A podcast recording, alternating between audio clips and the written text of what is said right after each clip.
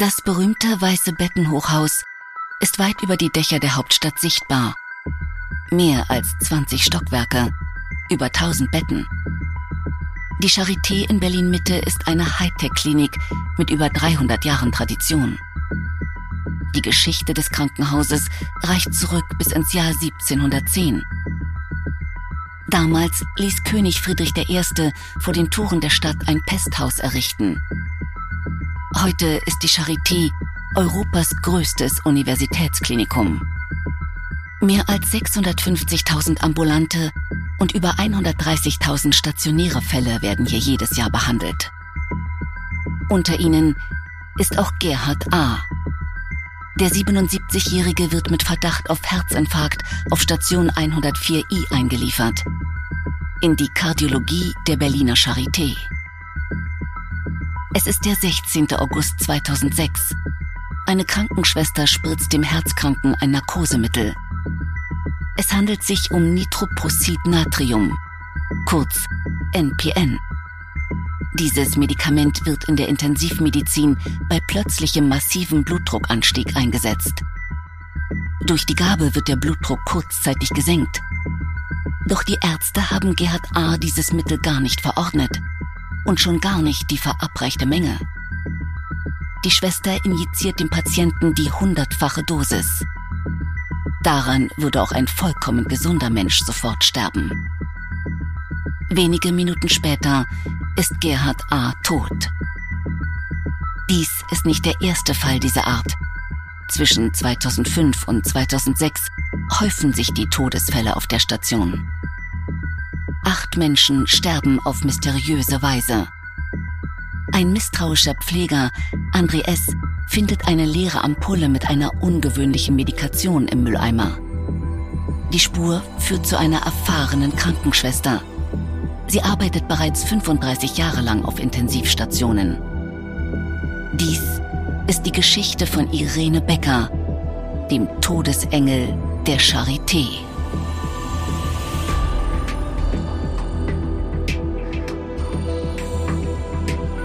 Medical Crimes Mörder in Weiß. Der Podcast über medizinische Verbrechen. Mein Name ist Antje von der Ahe.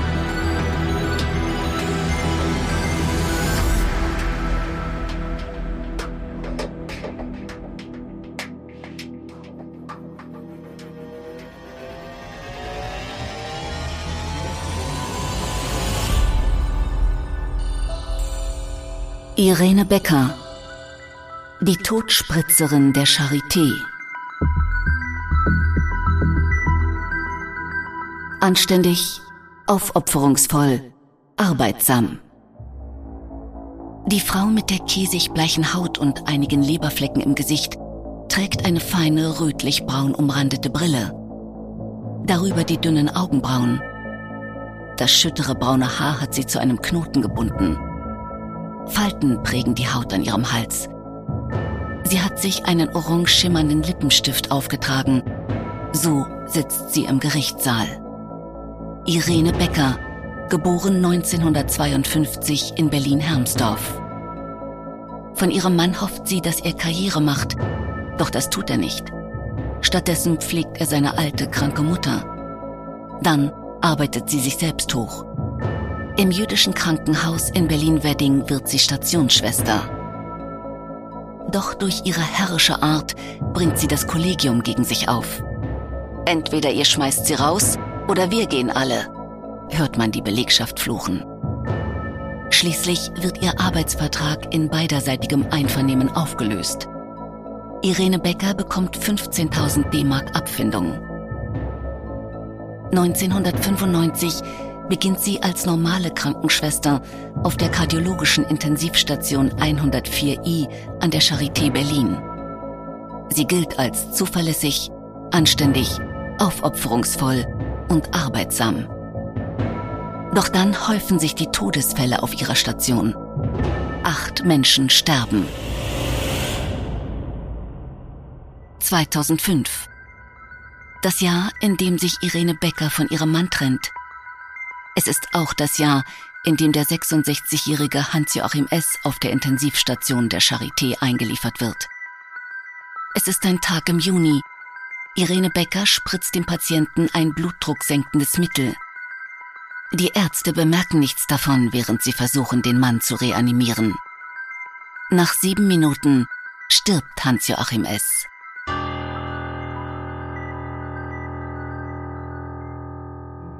Im November desselben Jahres kommt es zu einem ähnlichen Zwischenfall bei einem anderen Patienten.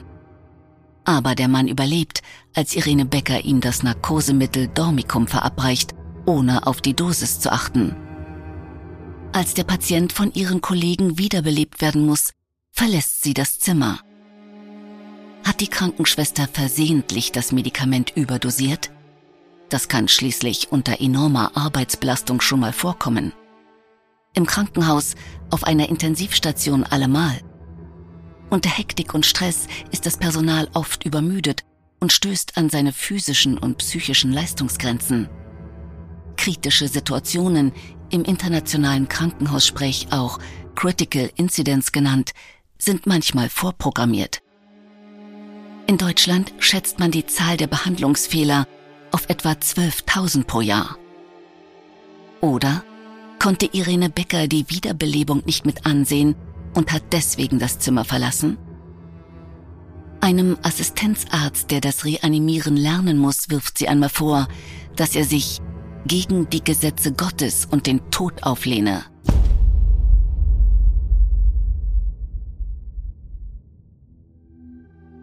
März 2006 Irene Becker schlägt eine geistig verwirrte Frau, weil diese sich die Hände mit Kot beschmiert hat.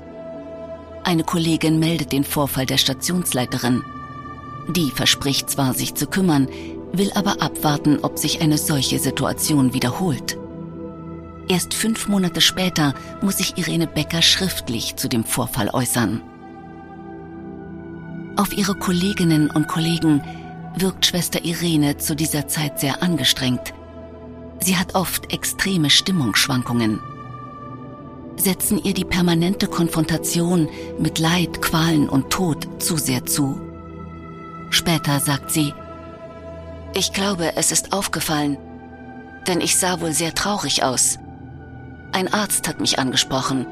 Er sagte, Irene, willst du etwas sagen? Und ich habe nur gesagt, nein. Man bietet ihr des Öfteren an, die Arbeitszeit zu verkürzen oder die Station zu wechseln. Doch das alles lehnt Irene Becker ab.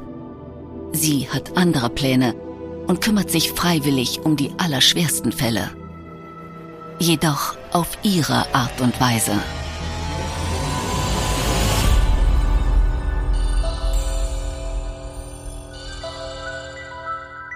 Anfang April 2006 kommt der 79-jährige Kurt M. ins Krankenhaus, weil er Blut im Urin hat und sein Urologe nicht erreichbar ist. Nach vier Wochen in der Charité stirbt Kurt M. plötzlich und unerwartet. Die Krankenschwester hat dem Patienten eine Medikamentenüberdosis verabreicht. Hätte Kurt M. überlebt, wenn er in der Praxis seines Arztes untersucht und nicht von Irene Becker behandelt worden wäre? Der Witwe des Patienten wird von Seiten der Klinik erklärt, ihr Mann sei an einem Magendurchbruch gestorben. Tatsächlich wird der Fall später vor Gericht nicht als Mord, sondern nur als Mordversuch gewertet. Doch die Vorfälle ereignen sich nun in immer kürzeren Abständen. Juni 2006. Der Rentner Helmut W. liegt auf der Intensivstation 104. Der 66-Jährige lebt alleine und hat keine Familie. Auch er erhält eine Narkosespritze von Irene Becker, die zu seinem Tod führt. Im Monat darauf beschwert sich ein Patient, dass Schwester Irene ihn geschlagen habe, als er verwirrt versucht habe, sich seine Zugänge zu ziehen. Vor Gericht sagen Zeugen später aus, das stimme nicht. Doch immerhin informiert die Stationsleitung nun die zuständige Pflegedienstleiterin. Die möchte die Vorfälle zunächst anonym protokollieren und mit Irene Becker sprechen. Doch bis zur Verhaftung der Krankenschwester drei Monate später passiert nichts.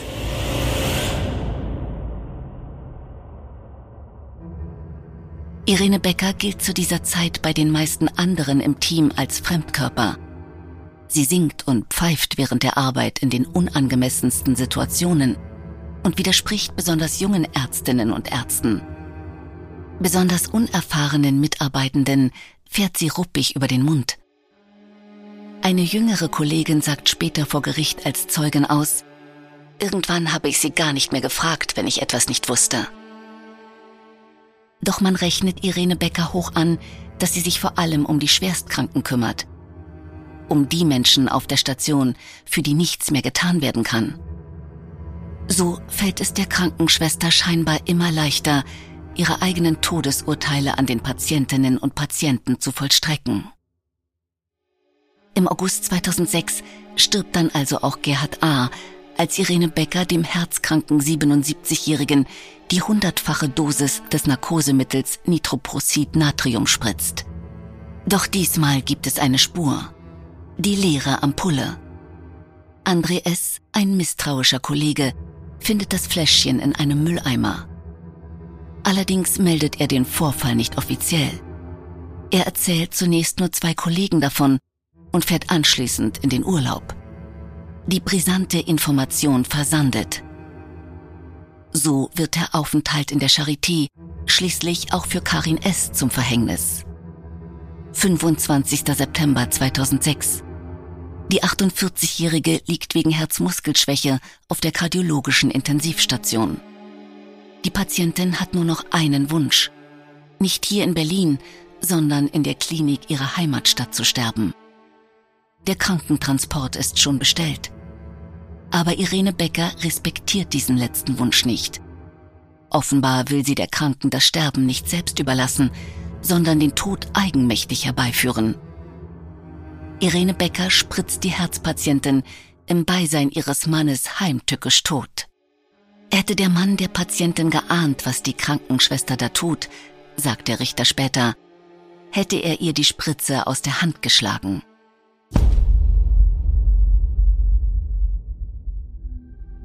Oktober 2006. Irene Becker arbeitet seit insgesamt 35 Jahren auf Intensivstationen. Sie hat viel gesehen und erlebt. Vieles davon würden manche Menschen nicht mal bei einmaligem Anblick verkraften, sagt ihr Anwalt Mirko Röder später. Am 2. Oktober tötet Irene Becker schließlich noch die Patienten Achim W. und Uwe M mit eigenmächtig verabreichten blutdrucksenkenden Arzneimitteln.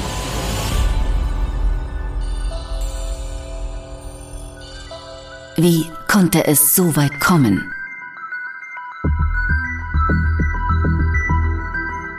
Die Frage ist, warum greifen die Kolleginnen und Kollegen nicht ein? Wolfgang Georg Arlt, dessen Vater von Irene Becker getötet wurde, mutmaßt später in einem Interview, dass die meisten Schwestern und Pfleger natürlich wussten, dass es verboten ist, Leute umzubringen.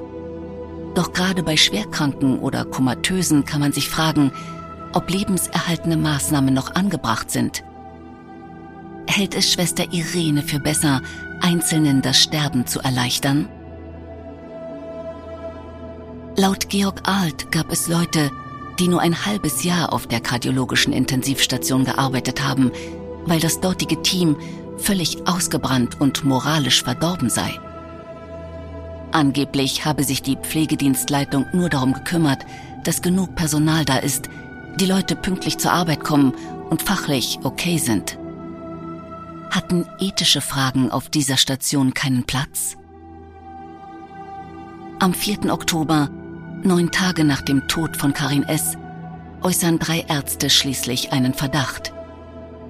Sie gehen zum Chefarzt der Klinik, Professor Gerd Baumann. Der wiederum hält Rücksprache mit dem Charité-Vorstand und informiert schließlich die Polizei. Noch am selben Tag wird Irene Becker in ihrer Wohnung in Berlin-Reinickendorf festgenommen. Sie gibt zu, zwei Patienten durch eine Medikamentenüberdosis getötet zu haben. Ende November gesteht sie, zwei weiteren Patienten das Leben verkürzt zu haben. Zu ihren Motiven schweigt sie. Von der Charité-Leitung gibt es keinen Kommentar zu den zu spät gemeldeten Verdachtsmomenten. Erst im Januar 2007 heißt es, Man wolle entsprechend reagieren, sollten sich die Vorwürfe als korrekt erweisen. Am 24. Januar wird dann schließlich Anklage gegen Irene Becker erhoben. Wegen fünffachen Mordes und eines versuchten Mordes. Die Staatsanwaltschaft bezieht sich dabei nur auf die elektronischen Krankenakten der letzten zweieinhalb Jahre. Davor wurde noch alles mit Stift und Papier notiert. Das bedeutet Räume voller Aktenordner. Will man diese nicht sichten? Schreckt man aus ökonomischen Gründen vor einer umfangreicheren Ermittlung zurück? Letztendlich würde Irene Becker für fünf Tötungen genauso bestraft wie für zehn Tötungen. Das Strafmaß macht da keinen Unterschied. Währenddessen verschärft die Charité ihr Qualitätsmanagement. Es sollen häufiger Obduktionen vorgenommen werden. Außerdem will man das Charité-interne Meldesystem für kritische Zwischenfälle auf die kardiologische Intensivstation ausweiten. Hätte es einigen Menschen das Leben gerettet, wenn dies schon vorher der Fall gewesen wäre? Wenn Mitarbeitende anonym auf Fehler hätten aufmerksam machen können?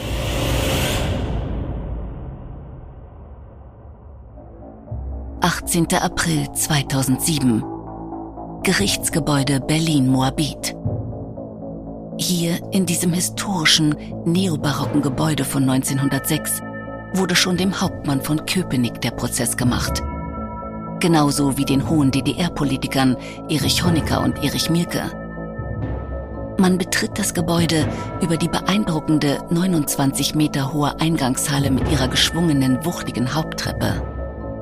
Durch die riesigen Fenster flutet das Tageslicht und blendet die Besucher. Ein monumentaler Anblick. Vielleicht ist genau diese einschüchternde Wirkung gewollt. Das Gebäude beherbergt die größte Staatsanwaltschaft Deutschlands. Sämtliche strafrechtliche Hauptverhandlungen Berlins finden hier statt täglich bis zu 300. Heute, an diesem 18. April 2007, beginnt genau hier, im sogenannten Honecker Saal, der Schwurgerichtsprozess gegen Irene Becker. Vorsitzender Richter ist Peter Faust. Während des Prozesses sagen rund 40 Zeuginnen und Zeugen aus. Gleich am ersten Tag berichtet ein stellvertretender Oberarzt der Station 104i von einem Vorfall, der sich 2001 ereignet hat. Die Angeklagte habe während einer Reanimation eigenmächtig die Beatmungsmaschine eines Patienten ausgeschaltet.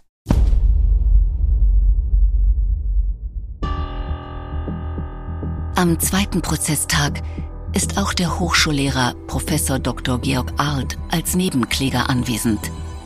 Später sagt er, das bin ich meinem Vater schuldig, dass ich da alles mitkriege und weiß, was da passiert ist. Und wenn ich das nur aus der Zeitung oder dem Zuschauerraum mitbekommen hätte, hätte ich diese ganzen Sachen nicht kapiert. Und somit habe ich ja auch Akteneinsicht gehabt. Desto mehr ist auch im Nachhinein erst klar geworden, dass die Ärzte von Anfang an gelogen haben und ein immer dichteres Lügennetz aufgebaut haben. Hier im Gerichtssaal hat Georg Arlt die Möglichkeit, der Stationsschwester, die als Zeugin geladen ist, direkt seine Fragen zu stellen. Und so vielleicht das Unbegreifliche zu begreifen. Würden Sie mir zustimmen, dass mein Vater und drei andere Patienten friedlich hätten sterben können, statt Opfer dieser Person zu werden, wenn sie rechtzeitig eingegriffen hätten? Die Zeugin antwortet, Weiß ich nicht. Das könnte ich nur mutmaßen. Auch die Angeklagte Irene Becker stellt Fragen. Vom Pfleger, der die leere Ampulle gefunden hat, will sie wissen, warum haben Sie mich nicht angesprochen? Vielleicht, weil sich niemand mit ihr anlegen wollte? Mehrere Ärzte sagen aus, Irene Becker sei mit diagnostischen und therapeutischen Entscheidungen der Ärzteschaft sehr kritikfreudig umgegangen. Eine junge Krankenschwester berichtet, die Angeklagte habe Ärzte auf dem Flur angeschrien. Wollte Irene Becker um jeden Preis die Therapie durchsetzen, die sie für richtig erachtet hat? Seitens der Ärzteschaft herrscht professionelles Misstrauen, wie sie es nennen. Man habe vermehrt überprüft, ob die Schwester die ärztlichen Anordnungen ausführt, erklärt eine Ärztin. Ein anderer Arzt berichtet, dass Irene Becker ihm vorgeworfen habe, sich gegen den Tod und die Gesetze Gottes aufzulehnen. Doch hatte die Angeklagte nicht genau das Gleiche getan? Die Menschen, die sie tötete, wurden nicht mehr künstlich am Leben erhalten. Sie sollten nur noch in Würde sterben dürfen. Warum konnte die Krankenschwester das Ende dieser Menschen nicht abwarten? Warum hat sie es vorzeitig herbeigeführt? Niemand hat sie darum gebeten. Von Sterbehilfe kann nicht die Rede sein. Später wird sie dem Kriminalpsychologen Thomas Müller in einem Fernsehinterview mit melancholischem Gesichtsausdruck vom Moment des Tötens erzählen. Dabei habe sie an so eine Sache, eine Straftat, nicht gedacht. Mein Gegenüber war ja hilflos, konnte sich nicht wehren. Ich hatte die Macht zu gestalten. Der Profiler Thomas Müller resümiert später, ich maße mir nicht an, das Milieu von Irene Becker beurteilen zu können. Zweifelsohne hat sie aber während ihres Lebens zahlreiche Situationen extremer Kälte und Gleichgültigkeit erlebt. Vor allem der Tod beider Eltern sei für sie eine Erfahrung von großer Ungewissheit und Unwissenheit gewesen. Es ist der Versuch zu ergründen, was dazu führt, dass ein Mensch solche Taten begeht. Nebenkläger Georg Alt mutmaßt, Irene Becker wollte etwas Besonderes sein. Er sagt, selbst als unser Anwalt sein Plädoyer gehalten hat, hat sie ihn noch angestrahlt, weil sie sich gefreut hat, dass er gerade über sie redet. Das hat ihr gefallen, weil sie Aufmerksamkeit bekommen hat. Also ein netter junger Mann, der eine Viertelstunde über sie redet, auch wenn er sagt, sie sei ein Monster.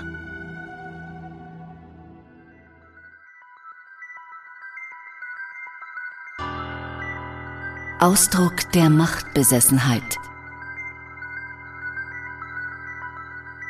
Vier der angeklagten Morde zwischen Juni 2005 und Anfang Oktober 2006 gesteht Irene Becker schließlich.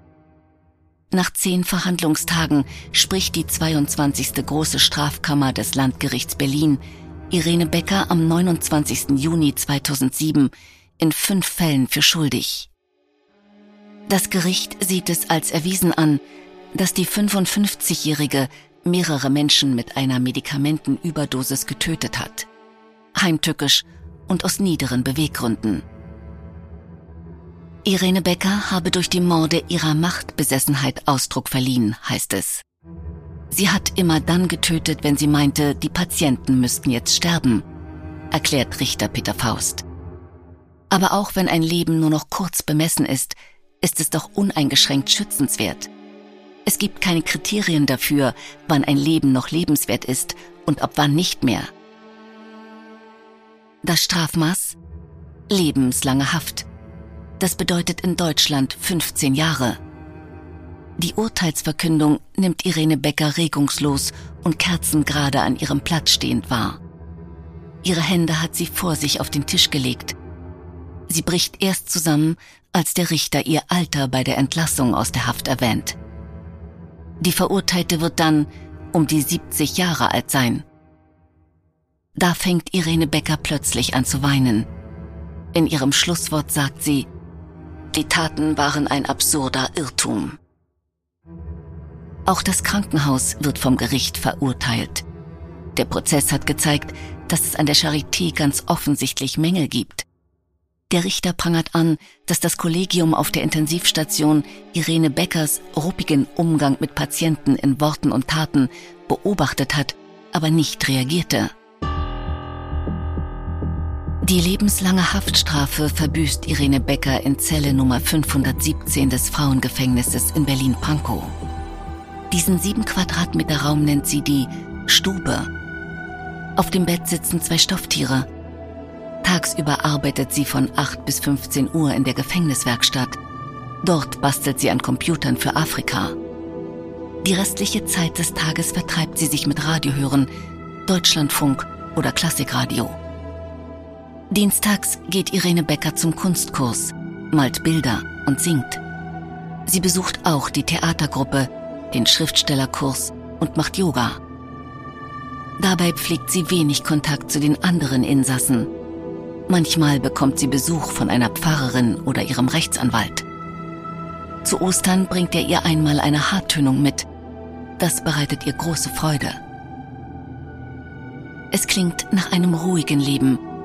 Hinter Knastmauern zwar, dennoch nach einem Leben, das gelebt wird. Aber reflektiert Irene Becker ihre Taten auch? Im Fernsehinterview mit Kriminalpsychologe Thomas Müller sagt sie vor laufender Kamera, sie bedauere, was sie den Angehörigen der Patienten angetan habe. Und ich bedauere auch sehr, dass ich den Berufsstand so in Missgunst gebracht habe. Aber ich bereue nichts. Bis heute wehrt sich Irene Becker gegen den Vorwurf des Mordes. Sie sieht sich als Mitwirkende am göttlichen Willen und fühlt sich deshalb berechtigt, Menschen getötet zu haben. Das ist für mich kein Mord. Da stelle ich mir etwas anderes, etwas ganz Brutales vor. Aber vielleicht war es auch brutal, was ich gemacht habe.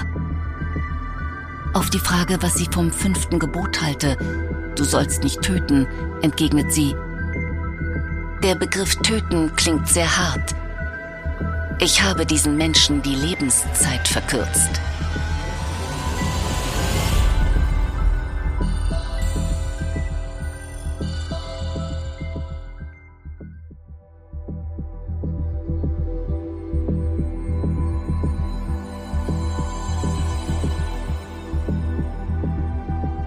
Medical Crimes Mörder in Weiß ist ein Podcast von Podimo, produziert von Bose Park Productions.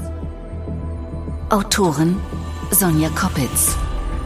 Redaktion Caroline Köhler. Produzentin Sue Holder. Schnitt und Sounddesign Fabio Lautenschläger und Pascal Mokrosch. Sprecherin Antje von der Ahe.